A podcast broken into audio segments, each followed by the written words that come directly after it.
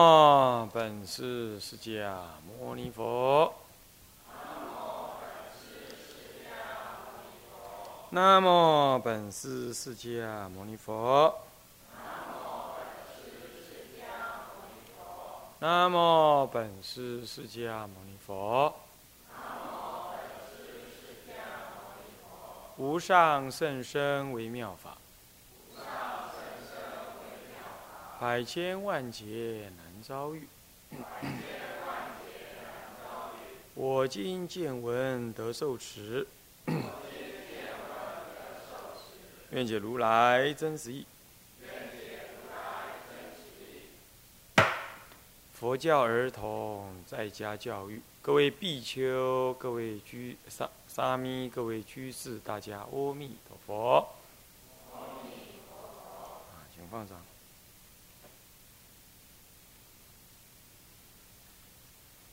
啊，我们上一堂课啊，跟大家啊上到这个第二部啊第四教育的总纲，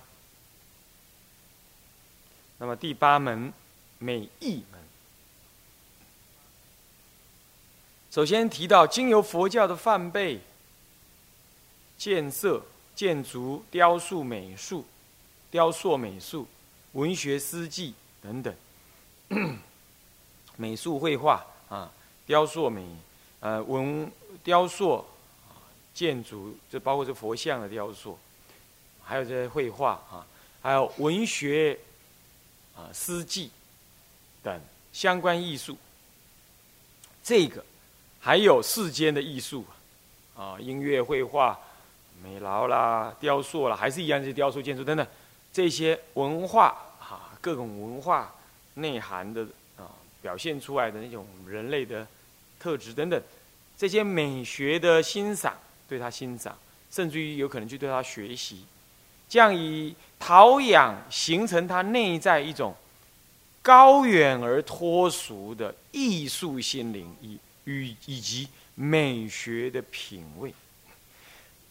有两个东西是艺术心灵跟美学品味。艺术心灵是什么呢？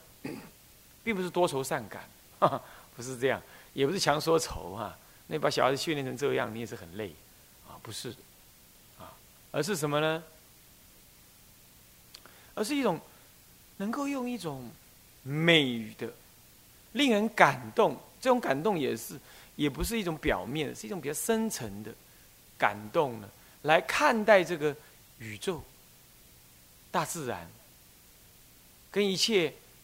能够诱发你这种啊美感的事物、作品等等，从中产生一种呢，下面哦，下面才是目的哦。有了这个特质，是一般的艺术家而已哦。美学品味不过顶多是雅皮，美学品味，他他他也有一点，有一点艺术气质，那也有点闲钱啊，家里也布置的很雅致。你看起来也觉得啊，不同一般人，这样也不过就是，哇，就是一般的比较有修养的啊文化人士这样而已。那这不是我，还不是我们的目的，懂吗？还不是我们目的在下面三句啊四句，从而焕发为一种一众生一体，二悲天悯人，三雍容优雅，四。恬淡脱俗的人格气质，这才是我们要的。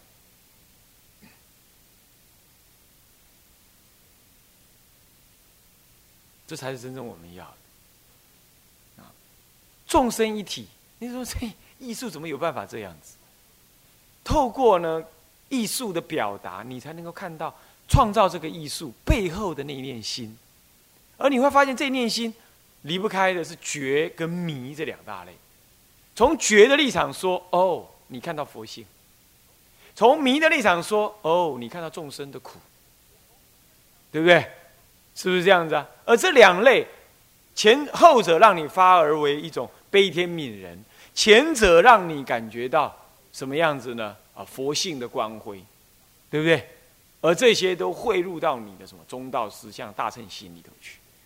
所以说你会感觉到，哎，众生，哎，美国人、欧洲人，三百年前的人，乃至于哇，多久以前的古人，哎，他有这种感觉耶。这样懂我意思吗？你怎么去画孤独？你怎么去画一种内在的悲愤？你怎么样子去对你的民族被啊，比如说被铁蹄所踏啊，被人家消灭，而你作为一个民族的后裔，你怎么样子去疗伤？你怎么告诉你的同胞，从你的画作，从你的音乐当中，就表达的内在的一种一种，虽然有不满，但最后形成了谅解的这种艺术最后的根源。这样你懂意思吗？啊，你比如，呃，那贝多芬的那种啊，这你你一般听英雄交响曲是一种激越的，是一种青春充满的那种奋斗。但是到了命运交响曲的时候，就完全不同了，对不对？一个受到历练的啊，他受的那一个音乐家，竟然耳朵听不到，是这种命运的这种乖舛，他怎么样去面对？他怎么样在这种打击之下呢？啊，仍然表现的一种坚韧而不怨天尤人，从最悲恼当中转而为一种对生命的那种热爱。就他们艺术创作者就是到那里为止，生命的热爱，对人性光辉的礼赞，或者表达一种谅解，或者一种心灵的自我治疗，啊，这些很有玄哈，这比佛法还玄呢。因为这个这个这个中国人的事迹呀，他不太会去感受这个东西，那你要学着去感受。好，你比如这个，好了呢，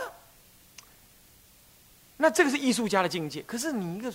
佛教徒，你要在这个境界当中再超越，他停在那里，可是你的再诠释就不同了。命运交响曲，你应该看到是哦，一个受轮回、呃，受业缘纠葛的这么样一个有天分的艺术家，他怎么面对这样子的去寻求突破？而突破的点就在那里，他最后也只能接受这个生命。然后重新再热爱这个生命，但是他并没有从热爱跟接受当中再看到解脱的可能，而你做一个佛教徒，你必须从这里再看到解脱的可能。然后呢，你会发现到啊，这样子一个我，我们说这样子一个不出世的天才也在那里而已。我真希望未来我能够去度他，有没有可能？有啊，用一戏啊，哪有戏？他还在轮回啊，他不知道跑到哪去而已啊。你发了这个愿，将来你成佛，那个萨婆若智一现前，你就知道他在哪里了嘛？你就去度他了嘛？对不对？所以哦，我买听老歌呢，我也会听那些老歌啊，尤其台湾的那个老情歌，你去听听看。你认为我在听歌，我在听人生。现在流行五年级的歌嘛，对不对？啊，还有我很喜欢听那个什么那个。噔噔噔噔噔，噔噔噔噔噔噔噔，噔噔噔噔噔噔噔噔噔噔噔噔噔噔噔，还记得吧？啊，林家有像笑人听罢了。时光一去不回头，这个是谁？优雅唱的。哦，那个，哎，往事只能回味，对不对？你觉得是不是这样子？五年级来讲。太多往事也只能回味，对不对？是不是这样子啊？对吧？啊，是啊。那这些你听的是歌，我们听的是人生。所以佛教徒当然不歌舞观听啊，哦，那这个也是确实是犯小戒了。可是呢，你可以从中得到更多，这样懂我意思吗？那犯还是犯，声闻法就是犯嘛，因为声闻法就不不，他不要求你这些嘛。对吧？他就叫你个人解脱，当然要治这个。可大乘法就不一样啊，最多众生唱这个，是少分众生才在修无常。你要知道，是不是这样？而我们要度更多的众生的时候，这个你必须在正见现前的时候，你去念认知啊，那是什么？所以这会让人产生一种悲天悯人的感觉。所以说，前面的艺术心灵跟美学品味，这是在艺术家的位置。那你要再超越，懂吗？那你说哦，还有这回事哦？啊，我是当妈，现在才知道，那我怎么去教小孩？没关系嘛，你去学，你去告诉别人，哦，那你不知道，你总没有机会嘛。那你知道了啊，你可以告诉别人，别人就开始有机会去做了嘛。这样懂意思吗？所以你想想看，儿童教育可以可以把它扩张为这种大的修行了。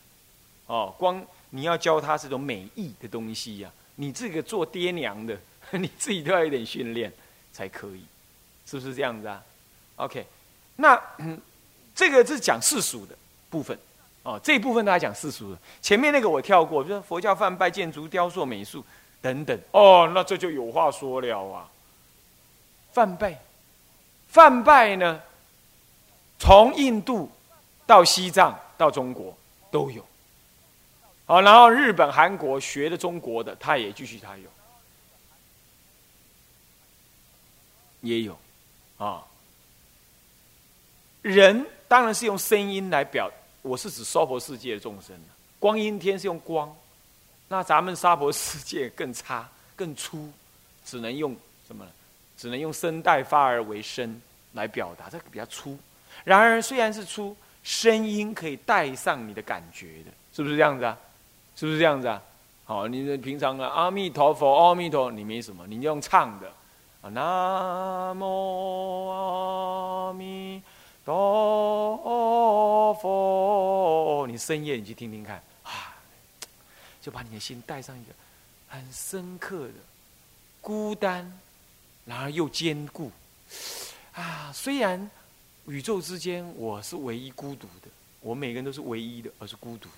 然而有弥陀佛的光在带领。我在录那个音乐的那个佛号的时候，我是有做观想去录的，啊，并不是在那唱声音，不是这样，啊，那这声音就流露出一种感觉，说不上来的感觉。哎，平常你哪里能这样？是不是这样？你不能嘛。所以声音，就佛法的泛拜来讲，就没有那么多纠葛、葛藤，它直接就进入你的自信当中去，是这样子。啊，你看唱那个《终身记》，有没有？那鬼神听了啊，亲痒，那别提了。那那地狱的众生一听到那声音啊，莲花化成池。那凭什么？并不是那个声音本身的波有什么多厉害，而是那个波动引导回你的心一念心，而这一念心再焕发而为你的悲悯。这样懂意思吗？进来再出去就不一样了啊，是这样。哦，那你的心被那样子的悲怆啊，不不能叫悲怆，啊，那样子的悲悯，那样深刻的智慧跟悲心所引动之后，你动起来了，啊，因为动起这一念念头，一念三千，法界随你转，所以地狱众生就近了，再远也听得到，还是受你感动，啊，因为你是遇着，尤其是地狱众生而现而立的嘛。对不对？好，那地狱众生得大利益。所以因生佛事，只有声闻，声闻人也有，也有，但是呢，他发展的不多。他也用诵的，用唱的，也是有的，但发展的不多。大乘佛法知道众生特别的需要这样子的引动，而且一一念三千的这种中道实相道理，他知道了，他敢于，而且勇于，而且特别的要运用它。声音来引动内在的那种感觉。你们拜过法华三昧忏，也知道啊。你自己念，跟在大众当中一会儿唱，那感觉怎么样？那决然不同，截然不同的感觉嘛，是吧？所以翻拜很同一种，懂了吧？啊，是不是这样？那个小弟弟在家里啊，那那个他也在那八八十八佛，结果那隔壁那阿姨就把他叫来，阿姨怀孕了。你不要再敲好吧，没善根，这样的话就不行，不行只好拿小木鱼跟小引气儿。他妈跟他讲说：“那你不要这样敲，不可以吗？”你知道他怎么讲吗？这样不好，没够力，不够力，不够力。他其实他懂那个道理，他讲不出来。他意思那种感觉发展不出来，他被压抑了。他要那种感觉，啊，你怎么好讲？阿姨啊，阿姨也唔好讲，爸爸妈妈哦，那唔好讲，我可以使开始录的咧。今嘛阿姨嘛安尼甲我讲阿帅，妈呀，不足，玉足，就 提小好姨啊，阿啥家己讲啊，无姨也嘛好。你看这种，你看他就这样子。小孩他这个不是什么他特别，其实任何小孩他都可能这样。那种那种感情发展嘛，是不是这样子啊？《诗经》不是说吗？舞之手舞之脚蹈之，这就舞蹈的产生因缘嘛，就这样。人类本来也会这样子，对不对？所以舞蹈，哦，你看西藏把跳绳舞，就是所谓的，他那都有道理的，有没有？他拿来跳，那也是。那每一个动作，恶人的动作是怎么样？那么呢，觉悟者的动作又应该怎么样？众生的动作被怎么样？当解脱的时候，动作又怎么样？但是要学的，他把它当做一种禅定舞啊，舞可以当做一种禅定，一种屈入大乘的方便，同时倒过来也可以让一般人去看，这样子的。那我们不懂的人就把它当做跳绳，不是跳行的，不是这样子。他那个都有道理的，每个动作都有道理的。那要高级喇嘛以上才能学这个，这个专业，好，这就是舞蹈了，明白吗？好，泛拜舞蹈，这样子。好，就以利益众生来说，啊，那有人呢？你看那个，呃，那个焦山定慧寺，啊，他就在那个大那个长江的那那个边上的一个山上，这样。那晚上那一大清早三点多做早课的时候。他那山下就堆了一堆那个还点着灯火渔火的那个渔船，就集合在那里，干嘛不走啊？走不动啊！听到那个泛拜声音，走不动了，忙起呀，太好听了，就停在那，不动。早课做完，他们才开去造业，继续造业，抓鱼不是造业吗？这样。然后那个我们亲近的那个呃亲近过的那个，还现在还在亲近那个文界长老，他现在已经。九十几了哈，八十九嘛，好八十九是吧？八十九岁，闰月算进去超过九十了啊。上海法藏寺，法藏寺，上海法藏寺饭拜非常好听。然后呢，因为在都市里啊，他们派一个警卫在外面顾着，然后他那里头做晚课，然后晚课做完，有人出来说：“哇哇，外面那一堆人。”那就问那个守卫的，守卫跟他讲，守卫跟他讲，没干嘛。他们来听你们做晚课啊？那是干嘛这样听呢？他说每天都嘛这样，你是你们没出来不知道而已。他为什么呢？好听啊！那车子从那门口经过就停住了，黏住了，动不了。这块听，听听哦，赞好，别说啊，还常常还醒过来，开继续。刚刚停在那里啊，时间都停住了一样。那也是文界长老告诉我的，你看看。可以将一个这么散乱、根本就红尘中的人，就这样把他吸住。哦，那是一个很妙的法门呢。哦，你要叫他来听经，我给你糖吃好不好？我给你几十块钱，给你让你留留下来听听晚课，他还不愿意。但是声音这么好，它就自动留下来。哦，这样了解吗？哦，是泛拜，是这样。然后在建筑，哇，那建筑更是了。建筑是人类文化的活化石。三百年前人怎么过生活？怎么样子运用大自然的东西来做过他日子、建他的房子？他们的科技怎么发展的？啊，然后呢，他们怎么样子形成他们的动线？生活中的动线，睡在哪里？吃在哪里？用功在哪里？大殿多大？好，那个锅盆有多大？你大概就可以完全直觉就看出来，他有多少人在那修行，对不对？他们是早上在哪里，走到哪里？他们是从哪里走到哪了？你你文字怎么讲都讲不清楚，就告诉你斋堂在那，大殿在那，这个在那，这个那，厕所在那，什么你就知道动线是什么了，对不对？厕所有几间，你大概就知道有多少人。是不是啊？那个、那个、那个、那个千升锅有多大？你大概就知道多少人吃饭，对不对？所以它简直就是活化石。你看看那个地上的那个啊砖头被磨的什么样子，你大概就知道这这间庙用了多久。你看看里头的禅堂的椅子，它被磨损到怎么样？你大概就知道里头做禅能多用功。你看那个屋檐是怎么翘的，或者颜色是怎么样，你大概就知道。当你看到那个时候，你心情产生怎么样稳定的感觉，你大概就知道那个时候禅师们、修行人他们的心是多么的稳定。你看看那苍劲的老松，在那里，号称两百呃两千年了，你就可以知道那三百年前的人站在树下是什么样子的感觉。你现在也立刻知道，那不是书上写的，也不是高僧传描述的，你就在这当中，懂吗？一砖一瓦，一树一木，一草一花。那都是祖师大德经历过的，而现在你也去经历它了，那种 feeling，那种感觉，那种心里的感动，只有建筑才能给你，懂了吧？你们去大陆啦，有去看四大名山啦，赶快上车！现在下车时间，现在距离上车时间还有呃半个小时哈，上车睡觉，下车尿尿，出门买药，就是这样子。这你们的大陆行大概就是这样。完全没有去感受，所以祖师道场的那种感觉呀，你多少人是这样干干过活，这样子去所谓朝四大名山的，是不是啊？所以没人讲，你你就是这样当面错过。好，OK，好，雕塑，你看到我们这个雕塑没有？这都是敦煌的啊，那墙壁上，还这一次才新雕的，那是那是从敦煌凝磨年下来的。你看那种温厚，你看那种那种自在感，那要没在那种环境是画不出那种样子。你不信，你去对照台湾现在画的，你就是找不到那种感觉，你就是找不到，对吧？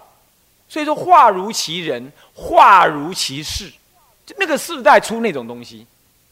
你看唐朝的美女就是圆圆嫩嫩的 这个样子，到宋朝来瘦瘦小小的。啊，那到了清朝了更惨了，呃，病病恹恹的，林黛玉型，有没有看到？啊，那到台湾这个时候已经没有美女了，啊，你就这样了解了嘛？是不是啊？的时代表现出不同的风格，雕塑、美术亦复如是。所以看一幅画，我小时候很喜欢看一个电视节目，叫做你们。五年级生、四年级生都知道《锦绣山河》，哇哇，我欢迎，没看过吗？《锦绣山河》哦，我小时候像他那些小孩这么小的时候，只要这个一出现，我什么都忘了，一直看，一直看，因为他都在讲那些什么大陆的山河啊啊，飞檐走壁呀，飞檐峭壁的啦，还有那山山云云的，哦，跟我梦境的好像哦，我去看，若即若可的看，看完了就啊。好舒服哦，然后什么也没有了，也没人教，我就看完了。所以我现在很清楚了，还我我还要记得我那种感觉，看那种感觉，那整个人就融入在电视机那个荧幕里头的世界，悠游于那个世界当中。还记不记得《爱丽丝梦游境》啊？他就进入那个梦游的境界啊。还有一个什么境界？有啊，那个是希区考克里头的鬼魅电影，他演那个什么小孩子进入那个图画里头，有没有？有没有看过啊？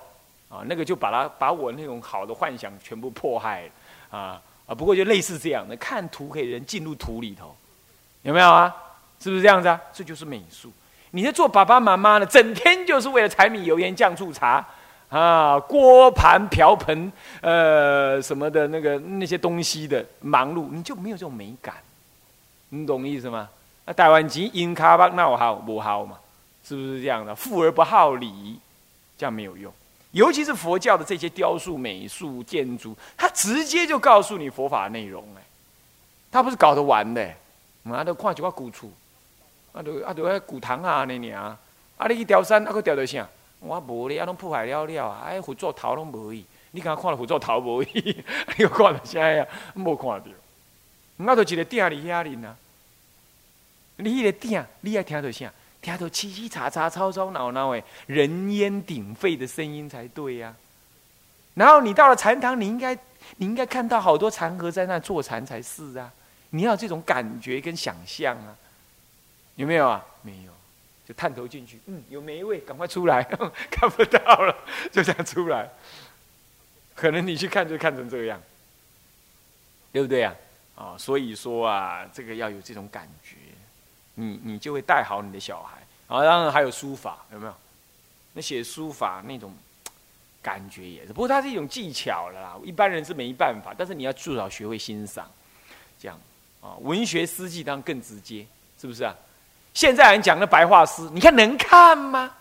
但是新闻那个报纸里头常常有所谓的什么呃香港的诗人，那叫诗人啊？对不起啊，我没有批评，但实在我感觉不出有那种诗人的感觉。那种写那种白话文，简直头不到不对尾，比我国中时候写的还不见得好到哪去。然后呢，写那些的写的那么白，哪里有空间呢？白话文就是诗，就是要精简，就是要怎么样呢？空间多于实际。那种灵超灵的感觉，才足以让你在那种什么呢？那种阅读最精简的文字当中，有最丰富的心灵响应。这怎么能够诗？怎么能够白呢？白就不叫诗了嘛，叫长短句。啊，你怎样意思？啊，我看你们也没什么反应，可能对诗也一点感觉都没有，那就算了吧。讲我我叫怕病，你讲我看你弄啊。当然，唔但是想听，也是对诗从来没有一点感觉啊。懂我意思吗？诗其实是一种画，一种心灵最深刻的画。但是啊，那那但是现在都搞成白话诗，一点感觉都没有，是不是这样子？这个当然说，啊，那这样要不要叫小孩子背唐诗呢？哎，不要全背，但是选一些不错的，好让他去溜一溜，是很好。我们就是受到少受这种栽培，很很遗憾，很遗憾，啊，是这样。好，这文学诗记啊，这些。